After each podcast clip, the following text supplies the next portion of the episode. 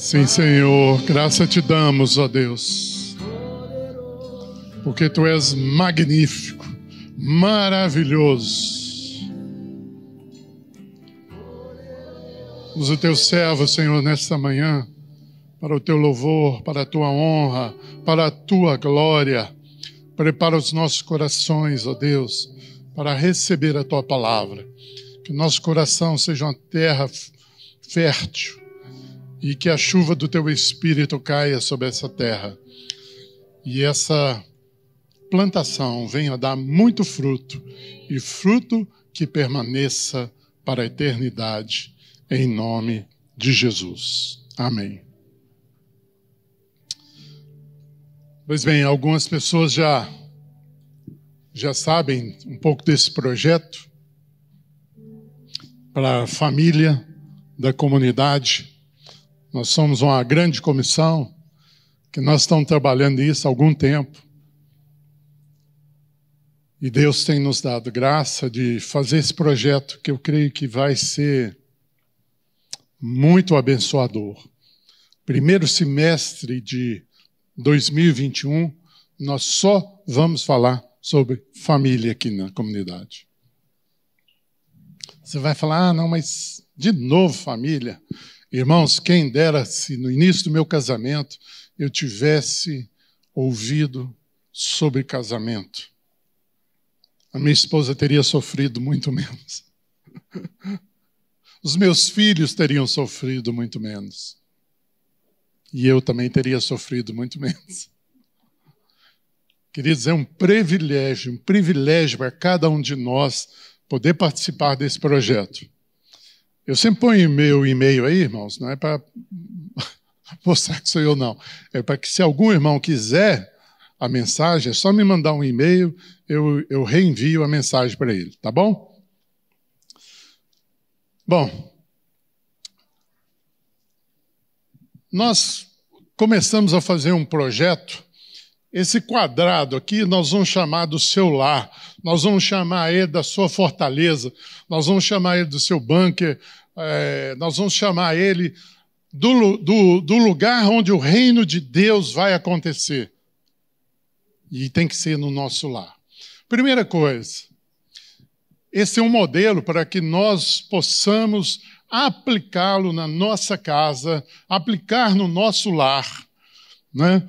Então, aí tem a nossa família. A primeira coisa que nós vamos fazer é a centralidade de Cristo na nossa casa. A minha casa não é sua, não é minha. A minha casa é do Senhor. É isso que nós temos que entender. Os filhos não são meus, são do Senhor. E se eu soubesse isso no início do meu casamento, provavelmente meus filhos teriam sido criados de forma diferenciada, diferente do que foram. Graças a Deus, uma, uma entendeu a mensagem e foi ser missionária. Né? Mas aí estou com acerto de 50%, mais ou menos, né? Dá para passar de ano. Mas eu gostaria que fosse 100% dos meus filhos, dos meus netos, criados para o Senhor e não para mim, e não para o mundo, como o povo fala. Não, a gente cria filho para o mundo. Errado. Nós criamos filhos para o Senhor. Amém? Então nós vamos ter lá os nossos pilares: adoração, comunhão e testemunho. Isso tem que funcionar dentro da nossa casa, irmãos, não é fora. Tem uma historinha que fala, não sei se já ouviram, né? ela é velha, que a criancinha falou com a mãe: Mãe, vamos mudar para a igreja. Eu falei: Que isso, meu filho? Não é que mudar para a igreja? Igreja é lugar da gente reunir, não é lugar de morar.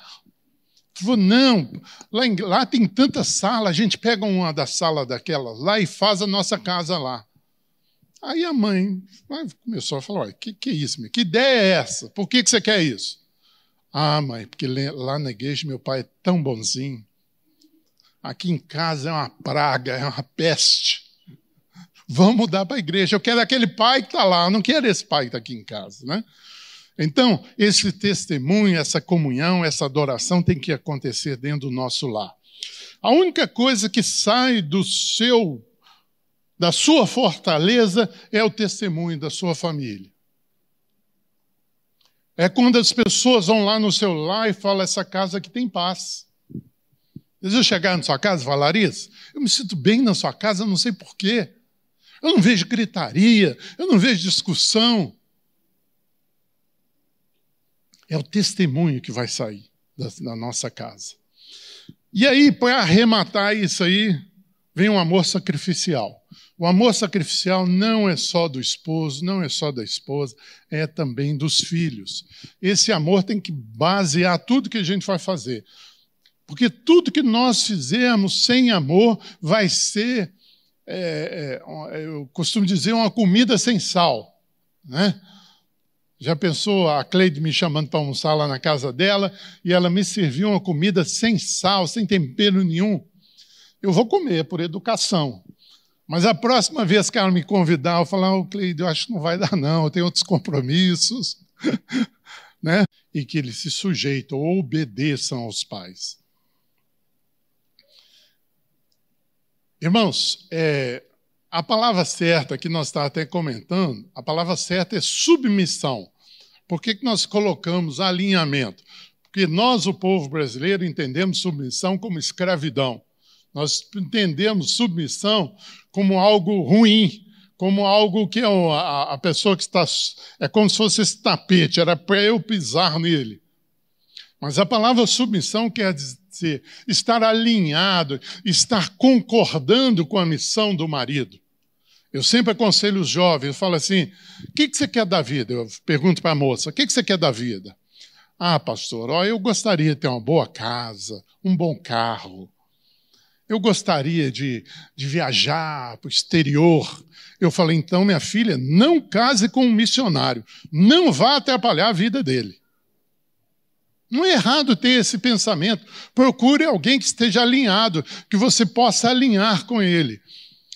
E a mesma coisa do rapaz. Se a moça não está alinhada com ele, pula fora, que essa é uma canoa furada. Não vá por esse caminho. É... Agora nós vamos falar da visão. Então, aquele quadro ali, você já sabe o que vai acontecer.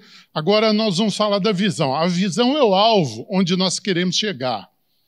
Né? A visão da fortaleza, qual que é? É famílias que expressem a presença de Jesus Cristo na terra. E lá dentro do lar, obviamente, né? Então, você sabe aonde quer chegar, para onde você vai, qual que é o objetivo do seu lar, o objetivo da sua casa. Querido, se você é separada, separada, não importa. Importa que você tem que levar o seu lar a esses princípios. Não importa se seu cônjuge não é crente, sua esposa não é crente, você é responsável espiritualmente da sua casa, essa palavra é para você. E o nosso é, texto base da visão é o, é o Salmo 147, versículo 13 e 14, que diz: Pois ele reforçou as trancas das tuas portas e abençoou os teus filhos dentro de ti. Estabeleceu a paz nas tuas fronteiras e te farta com o melhor do trigo. Qual que é o melhor do trigo, irmãos? Hein? O que, que você vai comer lá dentro da sua casa? Jesus, irmão. Ele, ele é o melhor trigo. Ele é o melhor pão que você pode comer na sua casa. Amém? Agora nós temos a missão. A missão é como eu vou chegar lá naquela visão de ter a minha casa em Cristo. Formar o sacerdócio de toda a família em Cristo. Você viu lá que naquele primeiro quadro o marido tem um papel de sacerdote. Mas esse marido, ele vai formar, ou essa mulher que é responsável espiritual da sua casa, ela vai formar cada um dos membros da sua casa um sacerdote. Por quê? 1 Pedro 2,9: Vós, porém, sois raça eleita, sacerdócio real, nação santa, povo de propriedade exclusiva de Deus, a fim de proclamar as virtudes daquele que os chamou das trevas para a sua maravilhosa luz. É como você vai chegar. Você vai estabelecer uma, um, um banco, uma fortaleza no seu lar. Queridos, se nós não fizermos isso, a igreja não, os casamentos já não estão resistindo à pressão do mundo hoje em, no, durante o período da pandemia, houve um crescimento de 35% dos divórcios de famílias cristãs. Por quê? Porque o marido foi para casa, a mulher convivia com ele na hora do café da manhã e à noite. Agora ela começou a conviver com ele do dia inteiro. E um não deu conta do outro. Por quê? Porque não tinha o seu lar fundamentado, não tinha o seu lar sobre bases fortes, sobre bases protegidas. Proteja o seu lar, meu querido. Proteja o seu lar. Agora, os princípios dos quais, para a gente nessa caminhada, do aonde chegar, como chegar, agora nós temos princípios que nós não podemos arredar mão. Nós não podemos arredar a mão de Cristo como cabeça, dele como modelo, dele como fundamento do lar. Nós não podemos abrir mão de homens como liderança, mulheres como auxiliadoras e filhos que honram e obedeçam aos seus pais. A base disso está lá em Efésios 5, de 21 a Efésios 6, 3. Ali tem o um manual da nossa casa. E se conseguirmos obedecer aquilo, eu tenho certeza absoluta que nós vamos edificar um lar fortificado. A gente está falando de bunker e a gente não entende muito o que é isso. O que é uma fortaleza? É uma estrutura ou reduto fortificado parcialmente ou totalmente subterrâneo Ali você está vendo só a faixinha de cima, ali para baixo tem muita coisa. Ali cabe muitas pessoas. Aquela parte ali é só onde ele vai atacar os inimigos, que vão tentar entrar. Então ele é construído para resistir os projéteis de guerra. Onde estão nossos inimigos, irmãos?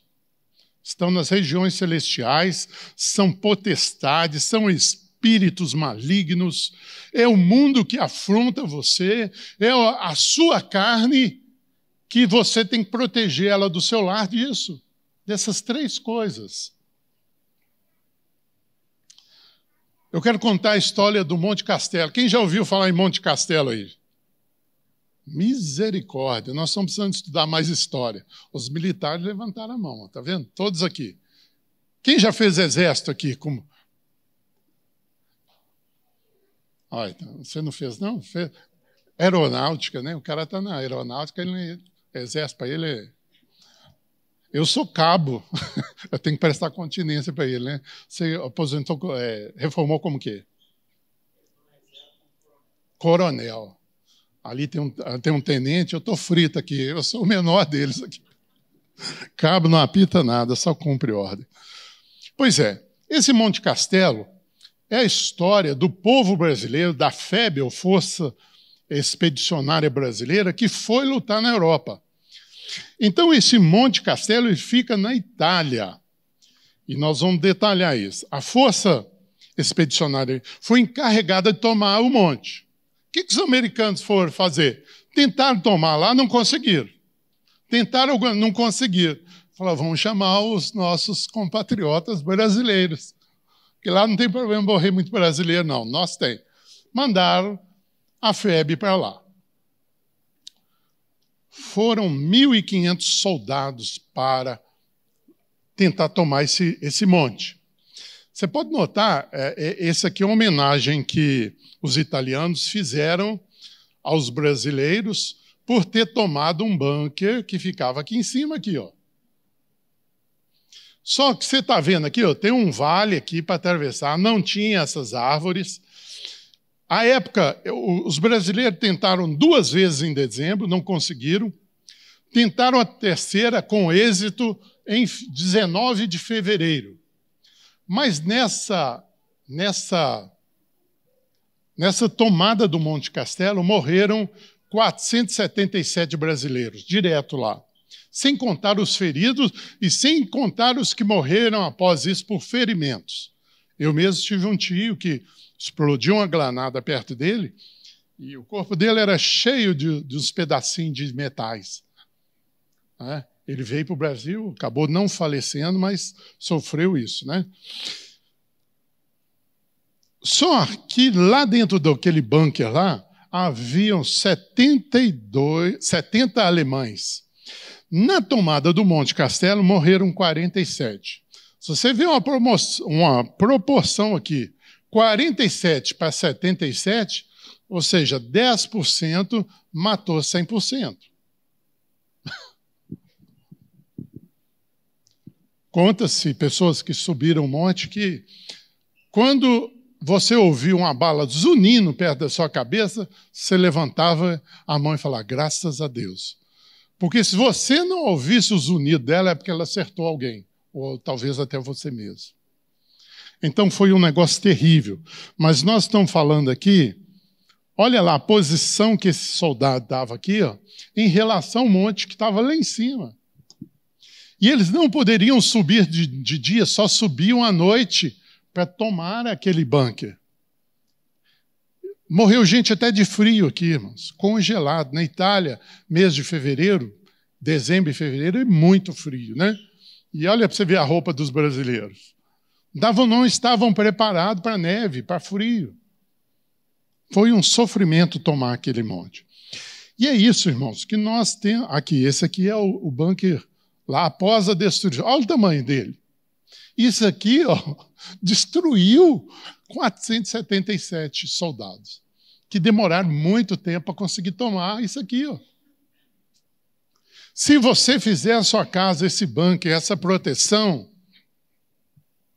o inimigo vai ter muita dificuldade de entrar lá na sua casa, irmão. O inimigo, as setas que vão vir de fora não vão entrar aqui com facilidade.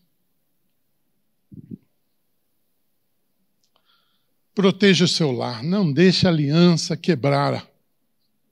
Se você ainda está com seu casamento aí meio lá, meio cá, comece a construir o bunker na sua casa, no seu lar.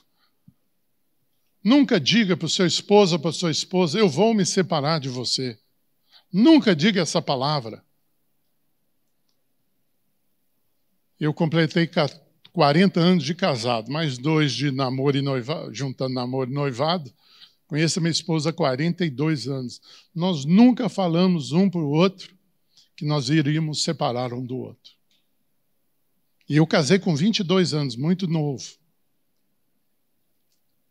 Mas já havia, o Senhor já tinha impregnado essa consciência de que meu casamento não era dissolúvel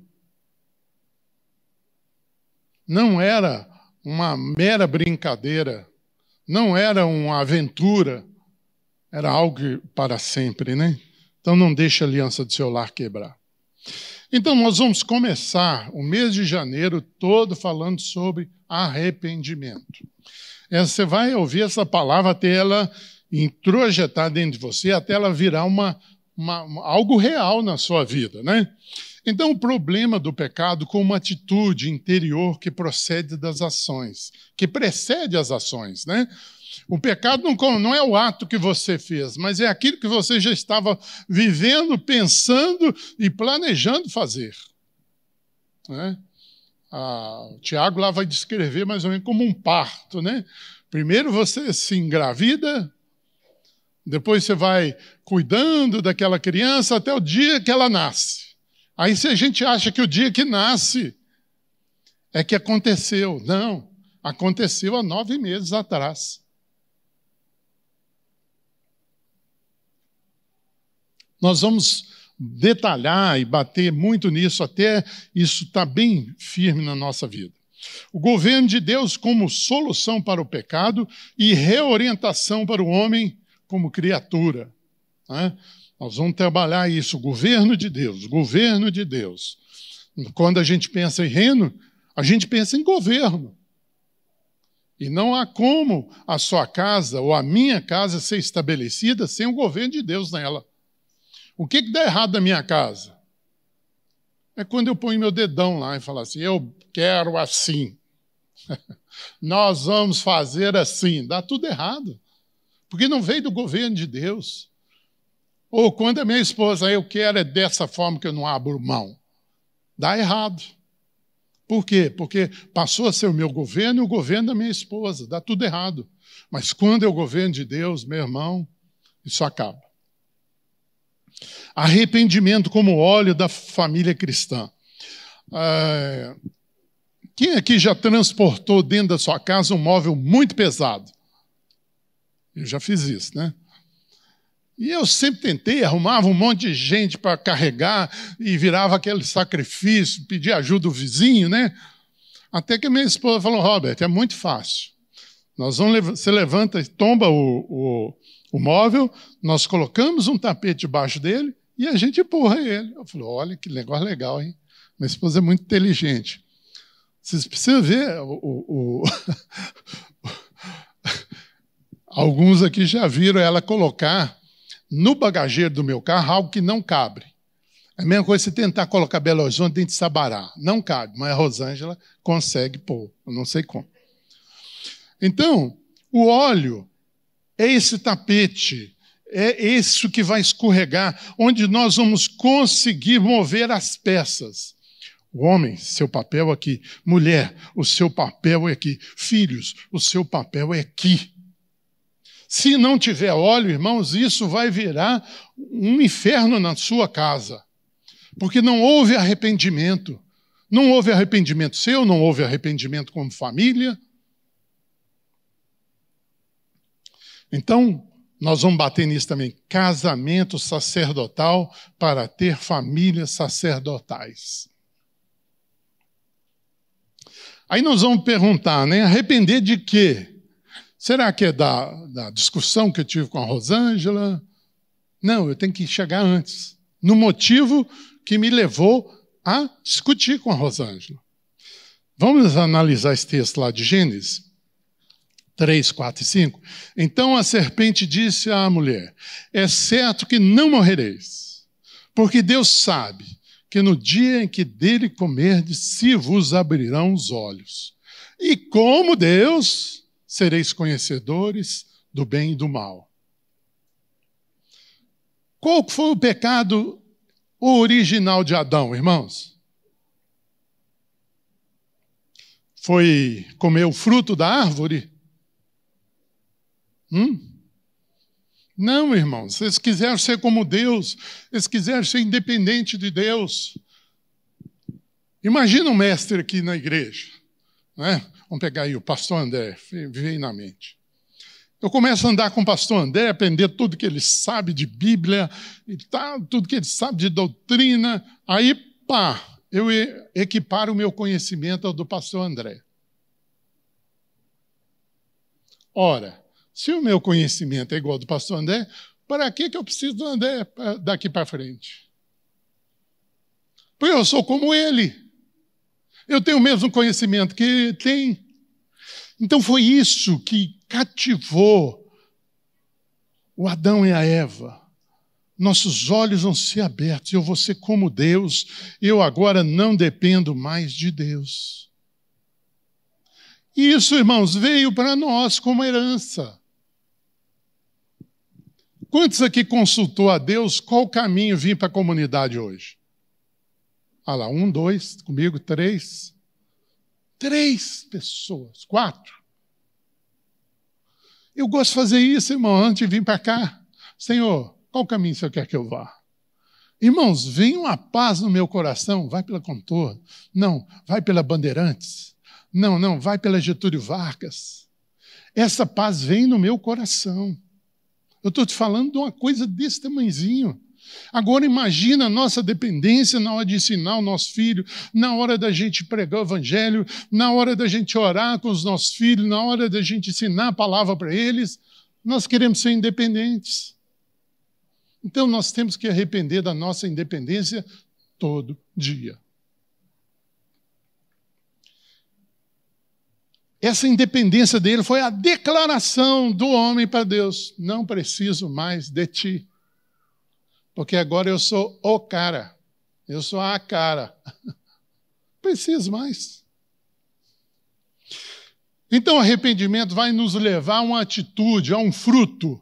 Antes eu era independente de Deus, agora eu sou dependente de Deus. Isso vai mudar tudo na sua casa e no seu lar, meu irmão. Eu tenho certeza absoluta do que eu estou falando. Exemplo de unidade e governo, né? Se vos até o depois eu, eu mostrei isso para o Gustavo, ele ficou numa alegria, falou: Robert, um monte de coisa que você falou e eu falei domingo passado. Se vos parece mal servir ao Senhor, escolhi hoje a quem se vais. Se aos deuses, a quem serviram os vossos pais, que estavam além, além do, do Eufrates, ou dos deuses amorreus, cuja terra habitais. Aí ele faz a tremenda declaração: Eu e a minha casa serviremos ao Senhor. Quem já foi lá em casa viu que tem esse versículo lá na porta, desse tamanho assim, ó. Um retângulo assim, escrito esse versículo. Não é para enfeitar a minha casa, é uma declaração que eu estou fazendo. É uma declaração que a minha esposa está fazendo. É uma declaração que meus filhos estão fazendo. Irmãos, aqui não foi algo autoritário do Josué, não. Aqui Josué tinha unidade dentro da casa dele. E ele perguntou para a mulher dele: Vamos servir o Senhor? Estou com você, Josué. Filhos, vamos servir o Senhor? Estou com o Senhor, pai. Aí ele chega diante do povo e faz essa declaração: Eu e minha casa serviremos ao Senhor, aleluia. Que eu e você, meu irmão, possamos falar isso possamos, possamos reconstruir isso em nossa casa. A unidade da família, né? Se um, no nosso corpo uma célula começa a viver somente para si e não para o todo o corpo, e ela produzir células assim, qual é o nome disso? Hã? Câncer. E o que devemos fazer com câncer? Não é? É isso. Isso tem que sair da nossa casa. Será que a nossa família estão doentes por falta de princípios de liderança, de sacerdócio ou de alinhamento? Será não é isso que tem adoecido a nossa casa? Irmãos, quem já foi numa casa aí que o filho que manda na casa, o filho pequenininho. Eu já fui em algumas assim. Terrível. Para tudo que o menino quer fazer bagunça agora. Aí os, os adultos param de conversar, o menino gritando.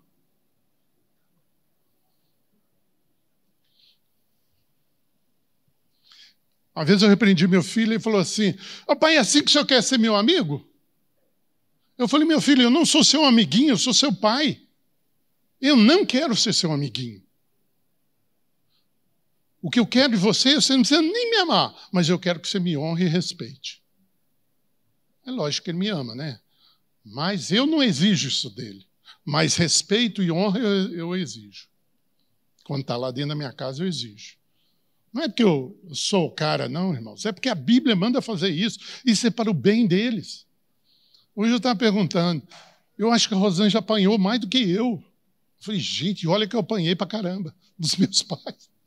E ela vai contando, Robert, eu apanhava quase todo dia. Eu falei, não, meu não era assim, não. Eu apanhava só quando eu fazia aquelas coisas horríveis. Eu tenho raiva dos meus pais? De modo nenhum. Honrei meus pais? Todos. Eu tive dois pais. Honrei os dois. Irmãos, precisamos entender esses princípios aos quais o nosso bunker vai ficar ou a nossa fortaleza vai ficar suportado. Quando vocês casaram, vocês fizeram projetos. Vamos fazer uma estatística aqui. Quem fez projeto quando casou? Eu vou baixar minha mão, porque eu não fiz.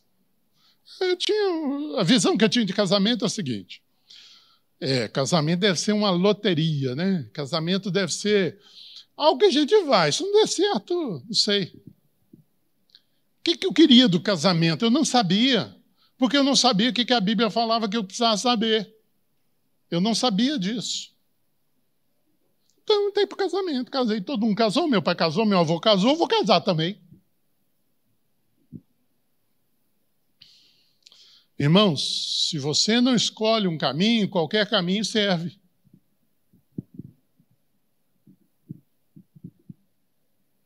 Qualquer caminho. Tudo que aparecer dentro, ah, a modinha de não sei o quê, ah, vamos lá. Ah, agora a moda é fazer isso, eu também vou. Mas quando eu tenho um alvo, querido, essas coisas não me afetam, não. Quando eu tenho uma direção, um propósito a cumprir. Casamento sem propósito e com motivações erradas não usufrui o melhor de Deus. Ah, meu casamento está tão ruim. Por que isso? Por causa daquilo. Meu marido deixa a tampinha do, da pasta de dente aberta toda vez. Isso acaba comigo. Sou tão infeliz. Não sabe o propósito do casamento, irmãos. Meu marido deixa a toalha molhada em cima da cama. Ai, ai, ai. Aí pronto, armou o barraco, armou tudo. Nós não sabemos. Nós não sabemos ainda o propósito do casamento. É interessante que a, a minha esposa teve essa instrução da mãe. A mãe perguntou para ela: para que, que você vai casar? Ela falou assim: você acha que é para você ser feliz? Não, é para você fazer o seu esposo feliz. Aí ela entendeu, mas eu não sabia disso, não. Temos que entender a natureza do casamento, a motivação correta e os propósitos corretos. Irmãos, esse, essa fortaleza da sua casa tem que, tem que combater as mentiras modernas. Vou citar alguma delas. O amor sustenta o compromisso. Quem concorda com essa frase aqui? Ainda bem que ninguém levantou a mão. Agora vocês estão ficando espertos. Irmãos, isso é um absurdo. Porque meu amor pela Rosângela, ele varia de dia a dia. Hoje eu estou amando mais, amanhã eu estou amando menos, no outro dia eu estou amando mais um pouco ainda. O ideal é que ele vá crescendo, mas nem sempre é assim. Se ela depender do meu amor para sustentar o casamento, ela está na água, ela está frita. Porque sustenta o meu casamento é o meu compromisso com Deus e com ela. Não é o meu amor. É o compromisso.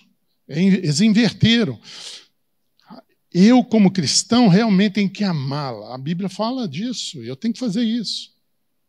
Mas não é isso que vai sustentar meu casamento. Entenderam? A família é um fenômeno social. Mentira, não é fenômeno social. O tempo está indo, irmãos, preciso correr. O homem e a mulher são iguais. Vou botar minha esposa aqui do lado, você vai ver que eu não sou igual a eu. Crianças devem escolher sua orientação sexual. Você é o centro de tudo, meu irmão. Tudo, vai ser feliz. Casa para ser feliz, separa para ser feliz, é, faz a opção que você quiser para ser feliz.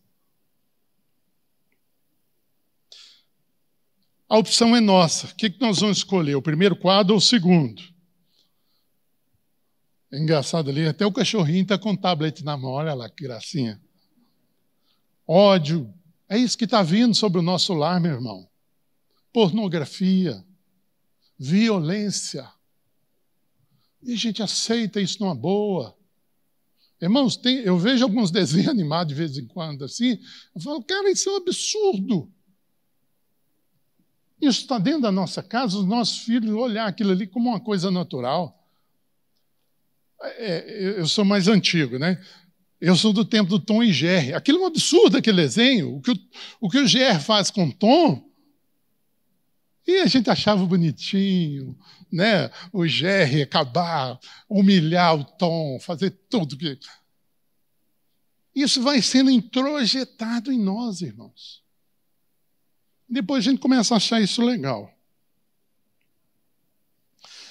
A família tem manual do fabricante ou é loteria? Tem sim, e temos que conhecê-lo. Precisamos fazer um depósito da palavra e exemplo na nossa mulher e filhos, que vão acompanhá-los na paz e na guerra. Ontem nós estávamos discutindo isso aqui, é, esse tema aqui, entre os, essa comissão, né? Está aqui algum, o pastor Gustavo, acho que não está aí, o Jean, o Vitor, tem mais alguém aqui da comissão? Acho que não. A gente está discutindo isso aí. Bom, Eu ensino meus filhos, dou o exemplo de como ser um homem, como ser um pai, como ser um marido. Mas o meu filho ou a minha filha resolve não seguir. Isso me desqualifica? Não, irmãos. A opção individual. Você lembra lá? o pai comeu uva verde e a boca do filho embotou, né? os dentes embotaram do filho. Ah, ah, isso não existe, não. Agora, que quem é pai perfeito aqui? Nenhum de nós somos, irmãos. E se a gente pensar nos nossos pais, muito menos. Na ignorância deles. Nós vamos procurar ter palavra e exemplo dentro de casa. A opção que vai fazer os nossos filhos. Nós oramos, nós profetizamos sobre a vida dele, que eles vão ser servos de Deus. Mas por um período, de repente, ah, não, quero bater minhas asinhas aí. Quero provar do mundo. Irmão, estou falando assim porque eu fiz isso. Eu ouvi a voz do Senhor, eu tinha 15 anos. E eu fui ter uma experiência com o Senhor, eu tinha 20. Eu passei cinco anos terríveis, provando tudo que o diabo tinha para oferecer para mim. De drogas a bebidas, mulheres. Cara, se eu pudesse apagar esse negócio da minha vida, eu apagaria. Foram terríveis para mim. Tem lembranças desse período que, às vezes, quarenta e tantos anos depois, eu estou num lugar assim, a mente, a mente sem pensar nada, vem uma cena na minha mente daquele passado? Por que, que não vem uma, uma, uma, cena boa, eu fazendo bem, eu me converter? Não, mas vem aquelas cenas horríveis. E eu falo, oh, mente, volta para o Senhor. O que, que você está fazendo aí? Aí não é seu lugar, não. Então o fabricante nos deu instruções claras. A Rosângela assustou quando ela estava vendo isso aqui. Ela falou: ah, Eu falei, queridos, é porque nós Estamos levando uma palavra morta para os nossos lares. E queremos que os nossos filhos sejam pessoas espirituais, que sejam homens de bem. Quando nós levamos uma palavra de moral, olha que Jesus falou para não mentir, então você não pode mentir. Tirando moral, tirando, é, como é que fala? É, hã? Autoajuda da Bíblia, né? Alguma coisa desse nível. Querendo passar lição de moral para os nossos filhos, enquanto nós deveríamos estar sendo cheios do Espírito Santo para ter uma palavra viva dentro de casa. Tem uma cena lá em casa da, da Rosângela com os nossos filhos. Quando eu fui batizado com o Espírito Santo, eles foram na Rosângela e falaram: Mãe, o que, que aconteceu com o nosso pai? O que, que aconteceu com ele? Os cultos dele aqui em casa era chato pra caramba. Agora tem vida. Nós precisamos nos encher do Espírito Santo para termos essa chama dentro do nosso lar. A palavra viva e não letra, irmão. Estou cansado de letra. Cansado de irmãos, ah, não posso fazer aquilo, não posso fazer aquilo, e não tem nenhuma vida, não tem nenhuma sabe? Levantar o Espírito Santo falando com você e você ficar cheio. Eu sou um belo cantor de banheiro, irmãos. Eu levanto cantando louvores, tomo banho, gosto de tomar banho bem cedo. Tomo banho adorando o Senhor. Lembro daqueles hinos que eu aprendi há 40 anos atrás. Vem assim na minha memória. Pá! Eu começo a cantar. Hoje a gente está cantando lá, sem ovelhas, eram 100 ovelhas. E eu tomando banho, eu comecei a chorar. Tomar banho, a Rosane não viu porque as lágrimas misturou com a, o chuveiro. É bom demais. Se você tem palavra viva dentro de sua casa. Sacerdócio real deve ser desenvolvido.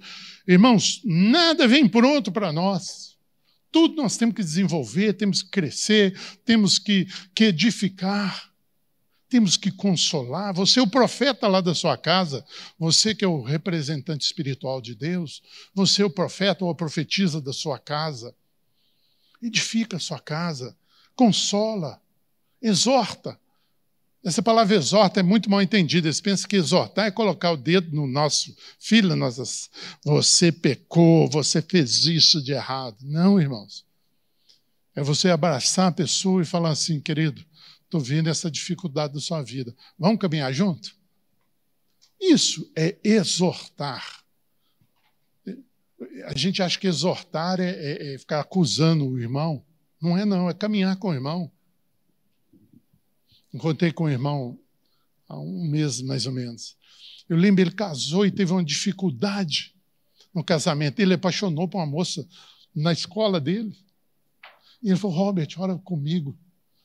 E eu falei, cara, nós vamos orar. Passou um tempinho, eu falei, e irmão, como é que tá? Falei, irmão, ela já senta na outra ponta, ela não faz mais parte do meu grupo. Eu estou muito bem com minha esposa, amo minha esposa, estou vivendo um casamento maravilhoso. Agora, você já pensou se eu chegar safado, tá de olho naquela mulher lá, né? Aquela moça mais novinha, lá da faculdade, né? O cara ia perecer.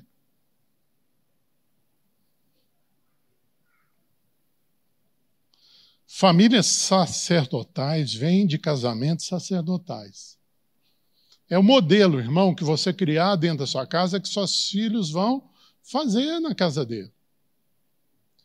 É, não sei se é psicologia ou uma delas, uma dessas ia aí que fala que a, o homem procura, o filho procura uma mulher como a mãe.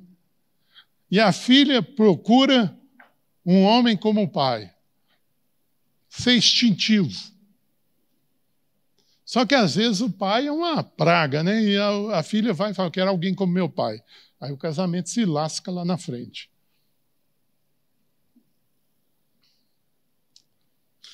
nós copiamos o que aprendemos, o que a gente vê. É? Por que, que meu cabelo está cortado assim? É porque eu, certamente eu vi alguém com esse cabelo. Né? A gente copia. Eu estava fazendo uma pregação sobre família e eu falei assim: eu quero achar uma família modelo no Velho Testamento. Irmãos, que peleja! Fui de Gênesis a Malaquias, não achava a família, até que o Espírito Santo falou comigo. Você passou por um. Falei, qual? Falou, Noé. Falei, Noé? Fala muito pouca coisa de Noé, assim, em termos de família. Ele falou assim: presta atenção. Imagina você hoje, se você ouve uma voz de Deus falando assim: Robert, construa uma nave espacial sem motor você vai gastar sua vida inteira para construir essa nave. Aí eu chegava para Rosângela, Rosângela, ouvi uma voz que falou comigo para a gente construir uma nave sem motor. Irmãos, por que, que a família do, do, do Noé falou, a esposa falou, Noé, estou contigo? Os filhos falaram, Noé, nós estamos com você. As noras falaram, Noé, nós estamos com você. Aquela não era a primeira, entre aspas, loucura de Noé.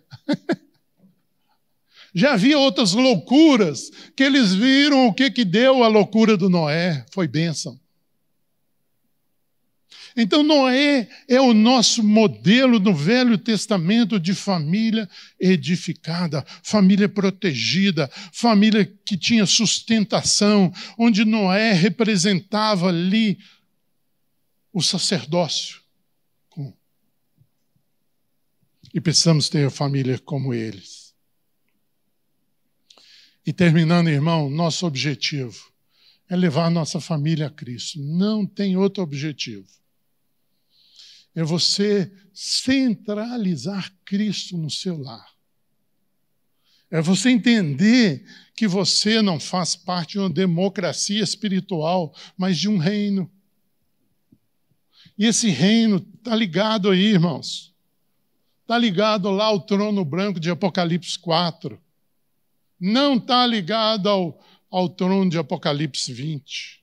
Lê lá no 4 e do 20, você vai ver uma diferença. Apocalipse 19 é pavoroso. Apocalipse 4, é a glória de Deus, os querubins, os serafins. É ali que nós vamos entrar, irmãos. Não é lá em Apocalipse 19.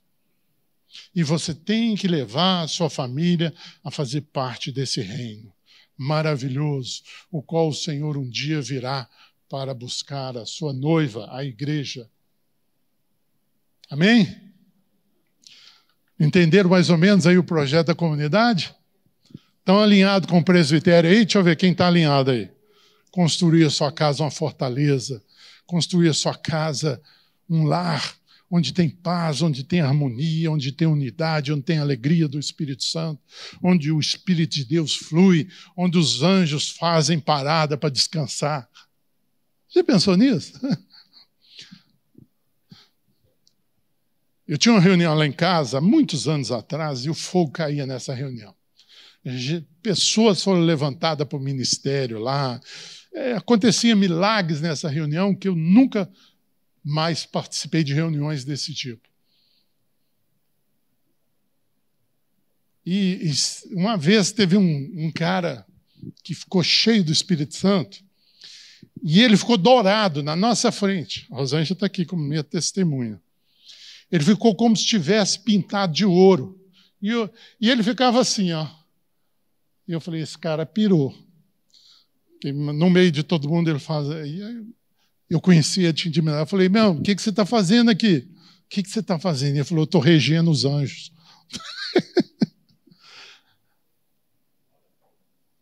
Irmãos, faça sua casa uma parada de anjos. Olha que se vê lá na luta, naquele prédio onde você mora. Estou cansado dessas batalhas. Vou lá na casa do Davi descansar um pouquinho, vou lá na casa do Vitor tomar um alento, ficar lá, receber um cado de sopro do Espírito. Nós precisamos fazer nossas casas assim, irmãos. Isso não é um projeto da comunidade, isso é um projeto de Deus. Isso é um projeto de Deus para nós. Vamos investir nisso, vamos trabalhar colocar lá aquele quadro geral lá para a gente ter aquela noção lá que é muito importante. Faça a sua casa isso aí. Faça essa casa de fortaleza. Vamos orar. Pai, graça te damos, Senhor. Porque o Senhor nos chamou para esse projeto maravilhoso. Senhor, mas eu quero confessar diante dos meus irmãos que eu sou totalmente incompetente para fazer isso. Eu quero confessar que a minha esposa, no nome dela, ela é incompetente para fazer isso. Se não for o teu Espírito, Senhor, se não for a palavra viva, nós não vamos dar conta de fazer isso. E por isso que eu te peço nessa manhã, Deus, batiza cada um dos meus irmãos aqui com fogo do teu Espírito. Enche-os, ó Deus, da tua palavra, enche-os, ó Deus, do teu espírito, faz queimar a paixão por Cristo novamente, faz retornar o primeiro amor.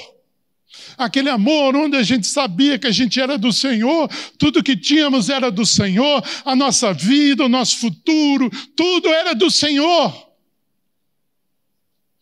Mas, Senhor, de repente foram entrando ídolos na nossa vida nosso trabalho, Senhor, eu estou falando do meu, se tornou o ídolo da minha vida. E foi difícil quebrar isso, o Senhor sabe, o Senhor é minha testemunha. Mas eu quero aqui, Senhor, clamar a Ti, pela Tua graça, em cada coração, em cada mente. Que o Senhor gere o genuíno arrependimento diário em nós, Senhor, de não sermos independentes do Senhor de matar esse mal lá na raiz e não o seu fruto. Ficar só colhendo fruto ruim, fala, Senhor, me perdoe por esse fruto. Senhor, me perdoe por esse fruto. Senhor, não, nós nos arrependemos é pela raiz. Queremos que o Senhor passe o machado agora. João Batista falou: o machado já está posto, pode cortar. Essa é a nossa voz para o Senhor. Essa é a nossa resposta do teu clamor ali na boca de João Batista. Corta essa árvore, Senhor. Corta essa árvore do bem e do mal, conhecimento do bem e do mal na nossa vida. Trouxe tanta coisa ruim para nós, Senhor. Tem misericórdia de nós, tem misericórdia da tua igreja. e sopra nessa manhã, Senhor. Aquele sopro como um sussurro, como uma brisa do Senhor sobre nós. Aquele sopro de vida. Aquele sopro do perdão do Senhor aquele sopro que o Espírito vai entrar em nós, vai ser ativado em nós um novo homem, uma nova mulher, um novo filho, um novo pai, uma nova mulher.